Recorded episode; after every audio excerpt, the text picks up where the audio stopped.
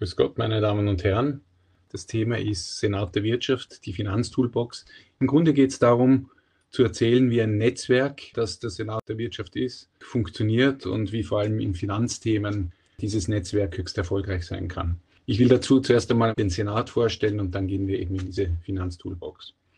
Das Senat der Wirtschaft ist also so ein Netzwerk, das mit äh, gut 600 Mitgliedsunternehmen, alles KMUs, repräsentativ für die österreichische Wirtschaftslandschaft, also von ganz kleinen bis zu Unternehmen mit mehreren tausend Mitarbeitern äh, getragen wird. Wir sind parteiunabhängig, haben auch mit den Interessensvertretungen äh, zwar zu tun, aber wir sind auch von diesen unabhängig und die Finanzierung geht ausschließlich über unsere Mitgliedsbeiträge bzw. Sponsorings bei unseren Veranstaltungen. Der Senat der Wirtschaft basiert sein Wertegefüge auf den Prinzipien der ökosozialen Marktwirtschaft. Das heißt, unsere Mitglieder geben von sich aus diesen Prinzipien nach und sehen in dieser Gemeinschaft Gleichgesinnte, mit denen sie die Prinzipien der ökosozialen Marktwirtschaft oder zu Neudeutsch den SDGs entsprechend agieren. Wie machen wir das? Es geht natürlich vor allem über Netzwerkarbeit, über Veranstaltungen werden die Unternehmen zusammengebracht, werden die Praxisbeispiele aus diesen Unternehmen, die Sorgen, die sie haben, werden in diesem Netzwerk zusammengetragen, vermittelt. Es werden daraus Themen herausgezogen, die politisch brisant sind, die von der Politik vielleicht auch nicht gekannt werden. Und das ist eben unsere politische Arbeit. Wir versuchen aus diesen Sorgen, die die Unternehmen uns tragen, konkrete Lösungsvorschläge zu erarbeiten, welche Gesetzesänderungen, welche Verordnungsänderungen, welche Anwendungen der Gesetze anders gestaltet werden könnten, tragen das an die Politik. Wir haben da einen offenen Dialog mit eigentlich allen Ministern, aber auch den Landeshauptleuten, den Finanzreferenten der Länder, den Tourismussprecher der Länder und natürlich auch mit den Kammern. Unser Wirken im Netzwerk geht eben über diese Toolboxen. Was ist eine Toolbox? Eine Toolbox ist eigentlich eine Ansammlung von Mitgliedsunternehmen im Senat der Wirtschaft, die eine bestimmte Expertise in einem Bereich haben. So haben wir eine Gesundheitstoolbox, eine Bildungsakademie nennen wir es, äh, eine äh, Klimaallianz, das ist so eine Ökologie-Toolbox, eine Digitalisierungstoolbox. Wir haben jetzt eine Corona-Toolbox ins Leben gerufen oder Covid-Toolbox um gerade in den Themen, die unsere Mitgliedsunternehmen in dieser Zeit beschäftigen, mit Best-Practice-Beispielen oder Unternehmern, die hier eine Lösung anbieten können, zusammenzubringen und eben auch eine Finanzierungstoolbox. Wie sieht so eine Toolbox aus? Mitgliedsunternehmen bewerben sich mit ihrem speziellen Angebot. Der Vorteil für die Mitglieder ist, dass ein Vertrauensvorschuss da ist. Der Vertrauensvorschuss basiert schon auf dem gemeinsamen Wertegefüge der ökosozialen Marktwirtschaft bzw. der SDGs. Vertrauensvorschuss einerseits, aber dann auch aus den vielen Gesprächen, die wir im Netzwerk bei Veranstaltungen und so weiter haben, eine sehr enge Beziehung unter den Mitgliedern, die sich dann auch austauschen und Best-Practice-Beispiele, wie jeder mit den jeweiligen Problemen umgeht. In der Finanztoolbox haben wir ungefähr 15 Umsetzungspartner. Diese Umsetzungspartner sind natürlich Banken. Zum Beispiel erwähne ich sehr gerne die Raiffeisenbank Gunskirchen, die sehr früh neue Wege gesetzt hat in Österreich als Ökobank, die also von Anfang an begonnen haben, nicht nur ihr eigenes Büro auf Energie Plus umzustellen und konkrete ökologische Investments anzupeilen mit den Geldern, die ihnen zur Verfügung gestellt werden. Also Banken, aber natürlich viel interessanter für unsere Mitglieder ist alles, was außerhalb der Banken, denn jedes unserer Mitglieder hat natürlich ihre Bankenbeziehung, äh, an sonstigen Finanzierungsmöglichkeiten angeboten werden. Das geht natürlich vom Crowdfinancing, das für die kleineren Mitgliedsunternehmen von größerem Interesse ist, vor allem als Marketing-Tool, über Factoring, über ganz spezielle Produkte, wie es Taurus Capital zum Beispiel anbietet, wo Taurus Capital in Zusammenarbeit mit der Erste Bank ein Eigenkapital an die Firmen bieten, ohne Beteiligung zu nehmen. Und finanziert oder berechnet wird das anhand des Umsatzes. Und für den Senat der Wirtschaft ist es natürlich ein ganz, ganz großes Anliegen, auch die ganzen Eigenkapitalthemen an den Mittelstand zu bringen. Denn es ist kein Geheimnis, dass Private Equity, Venture Capital in Österreich ein Schattendasein führt, vor allem im Vergleich zu vergleichbaren Unternehmen in der Welt in vergleichbaren Ländern wie Schweiz, Holland oder skandinavische Länder, dass es bei uns eigentlich keine Eigenkapitalkultur gibt. Dieser Heuschreckensage ist immer noch in aller Köpfe. Und das eigentlich für ein Land wie Österreich ein Riesenhemmschuh ist. Ein entwickeltes Land wie Österreich müsste gerade über Innovation der Welt beitragen und Innovation braucht Eigenkapital. Wir haben gute, innovative Unternehmen in Österreich, aber es könnte viel, viel mehr sein. Und ich glaube, es ist eine bekannte Tatsache, dass viele unserer besten Startups irgendwann einmal dann nach Berlin oder in die Schweiz oder nach England oder sonst irgendwo hingehen. Und das führt dazu, dass wir in Österreich einen Brain Drain, also einen Verlust an intellektueller Kapazität jedes Jahr haben von 8.000 bis 10.000 meist jungen Menschen. Das muss verhindert werden und das geht nur, indem wir Eigenkapital fördern. Darum haben wir auch eine sehr enge Kooperation mit der AFCO. Auch das Papier, das Austrian Startups äh, jetzt gerade an die Frau Schramböck geschickt hat, wo es um Finanzierung von Startups geht, unterstützen wir sehr, sehr, sehr aktiv. Alle unsere Unternehmen sind auch dahinter. Und das Problem in Österreich ist natürlich, dass äh, der Mittelstand sehr stark von Familienbetrieben geprägt ist und da der Zugang zum fremden Eigenkapital immer noch sehr zögerlich wahrgenommen wird spielt auch eine Rolle, dass die Banken in den letzten 70 Jahren in Österreich einen ganz eigenen, ganz engen, politisch auch Beziehung zu ihren Unternehmen aufgebaut hat.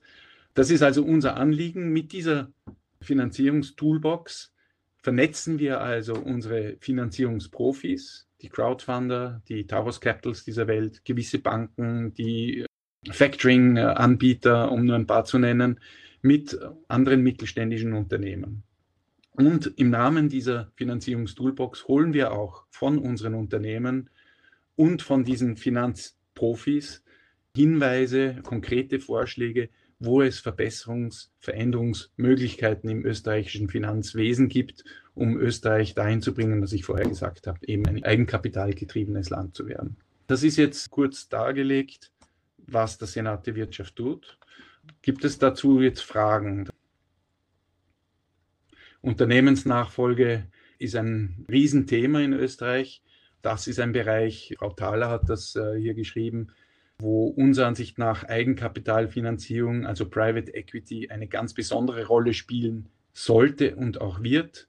Hier wird sehr, sehr viel getan. Ich bin auch froh, dass die AFCO da so dahinter ist, natürlich in ihrem eigenen Interesse, aber auch Unternehmer wie die Rosinger Gruppe machen da wirklich sehr, sehr viel, um österreichische mittelständische Unternehmen zu öffnen für die Kapitalmärkte. Und zwar nicht nur, und das ist ja das Wesentliche, dass diese mittelständischen Unternehmen erkennen, dass der Kapitalmarkt Finanzmittel bringt, Eigenkapital bringt, sondern auch durch die erhöhte Publizität einen Riesenmarkt eröffnet. Es gibt sehr viele Unternehmer, die in der Wertschöpfungskette lieber aufrufen als Firmen, wo weniger Visibilität äh, öffentlich zugänglich ist. Ja, das äh, zu dem, was Frau Thaler geschrieben hat. Ja, die Covid-Toolbox, da ist kein Impfstoff drinnen. Die Covid-Toolbox, wenn ich das kurz darlegen darf, ist auch nichts anderes äh, wie das, was ich äh, über die Finanztoolbox gesagt habe. Das ist eine Plattform, wo Unternehmen, die gerade bei Themen, die jetzt in dieser Covid-Phase, in dieser Quarantänephase für andere Unternehmen wichtig sein können, helfen können. Das können Unternehmen sein, die mit Homeoffice helfen können, technologisch. Unternehmen sein, die beim Verteilen von Lebensmitteln regional helfen können. Ich denke dann zum Beispiel an Umadom, die eine Mitfahr-App haben und dabei auch durch ein Punktesystem die regionalen Betriebe fördern. Natürlich Finanzunternehmen, die hier viel helfen, sehr viele größere Beratungsunternehmen, die mit den Fördermöglichkeiten auch jetzt in dieser Corona-Geschichte den größeren Unternehmen beiseite stehen. Gesundheitsthemen sind da drinnen. Wir haben sehr viele Mentalcoach, Psychologen, die den Unternehmen helfen, wie sie ihre Mitarbeiter in dieser Phase betreuen können. Soweit die Covid-Toolbox. Und im Namen der Covid-Toolbox machen wir natürlich auch wieder die politische Arbeit. Es war uns ein großes Anliegen, diese 100% Staatshaftung für äh, Überbrückungskredite zu bekommen. Es war uns schon klar, dass das davon abhängt, wie die EU sich entscheidet. Aber uns war wichtig, da Druck zu machen, dass von den Nationalstaaten Richtung EU in diese Richtung eine Möglichkeit geschaffen wird. Und das ist jetzt seit Samstag der Fall. Jetzt warten wir noch auf die endgültige Konditionen, die sind, glaube ich, noch nicht alle beschlossen, aber das sollte jetzt alles dieser Tage möglich sein. Ein anderes Beispiel, das wir im Namen der Covid-Toolbox aus der Finanz heraus dem Ministerium herangetragen haben und das inzwischen auch umgesetzt wurde. Es wurde beim ersten Pandemiegesetz, das war glaube ich am 13. März, eine Fristverlängerung im Insolvenzrecht beschlossen. Diese Fristverlängerung hat aber im Grunde überhaupt nichts gebracht, weil die Unternehmen sehr wohl gezwungen werden, sofort Insolvenz anzumelden, wenn sie merken, dass sie Liquiditätsprobleme bekommen könnten und sind dann sofort gezwungen, Plausibilitätsberechnungen zu geben, wie das Geschäftsmodell ausschaut und so weiter. Und das ist natürlich in so einer Phase völlig unmöglich. Das heißt, wir haben darauf plädiert, dass nicht eine Fristverlängerung gegeben wird, sondern dass die Frist verschoben wird, dass aufgeschoben wird, dass also erst angesucht werden muss, wenn Klarheit besteht, wie es weitergeht in dieser Wirtschaft. Und das wurde jetzt, glaube ich, letzte Woche am Freitag so beschlossen. Also das sind so verschiedene politische Themen, die wir dann immer im Rahmen der Toolboxen auch machen.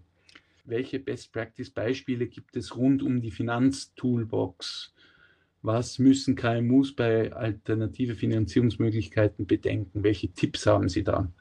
Best-Practice-Beispiele in der Finanztoolbox. Da gibt es ein produzierendes Unternehmen im Raum Baden bei Wien, ein, ein technisches Unternehmen, das aber auch auf der, also B2C-Geschäft macht, B2B-Geschäft hauptsächlich, aber auch B2C. Und die haben dann irgendwann einmal beschlossen, dass sie über ein Crowdfunding mehr Marketing, mehr Visibilität bekommen und haben dann mit Finest eine Crowdfunding-Runde gemacht, die fünffach überzeichnet war. Ich glaube inzwischen auch schon größtenteils wieder zurückgezahlt ist. Aber das hat dieser B2B-Firma vor allem B2B-Geschäft gebracht, weil die Kunden, die, die Konsumenten, die Cs über ihre mittelbaren Zulieferer und Anbieter darauf aufmerksam gemacht haben und so das Produkt populärer gemacht haben. Das ist ein konkretes Beispiel. Ein weiteres konkretes Beispiel äh, ist ein oberösterreichisches Unternehmen, das von Taos Capital eine Eigenkapitalfinanzierung anhand vom Umsatz, also ohne wirklich direkte Beteiligung bekommen hat. Und das funktioniert fantastisch. Entstanden ist das eben durch diese Toolbox-Unternehmen, die sich kennengelernt haben bei einer Toolbox-Veranstaltung und so ins Reden gekommen sind und dann das umgesetzt haben. Was müssen KMUs bei alternativen Finanzierungsmöglichkeiten bedenken? Ja, das, was sie immer bedenken müssen. Dazu bin ich jetzt nicht der Profi, um da die, die jeweils konkreten bilanziellen und steuerlichen Empfehlungen und Themen aufzuzeigen. Gerade dazu haben wir dann eben auch in der Toolbox auch Rechtsanwälte, auch Steuerberater, die ganz konkret für jedes dieser verschiedenen Finanzierungsmodelle auch aufzeigen, wie das bilanziell und steuerrechtlich zu handhaben ist und welche Folgefinanzierungsmöglichkeiten das dann natürlich auch mit Banken und so weiter bietet.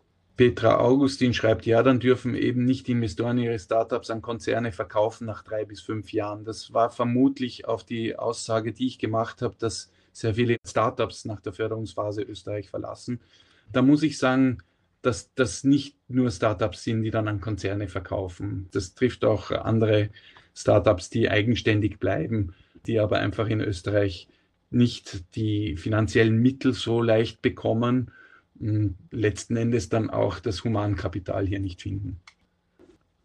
Wenn es also Interesse gibt am Senat der Wirtschaft, dann zögern Sie nicht, mit uns in Kontakt zu treten. Das Netzwerk funktioniert. Das Netzwerk scheint sich gegenseitig sehr gut unterstützen zu können. Wir sehen da gute Erfolge in allen Bereichen, auch in der Digitalisierung. Und natürlich, je mehr da drin sind, desto stärker ist das Netzwerk. Zum Thema Klimabereich, das ist ein großes Anliegen des Senats. Wir haben vor acht Jahren schon die Klimaallianz ins Leben gerufen. Das ist unsere Ökologie-Toolbox, äh, mit der wir unsere Unternehmen ermutigen und auffordern, von sich aus sehr früh ökologischer zu agieren also nicht nur energieeffizienter, sondern auch ressourceneffizienter Richtung Kreislaufwirtschaft.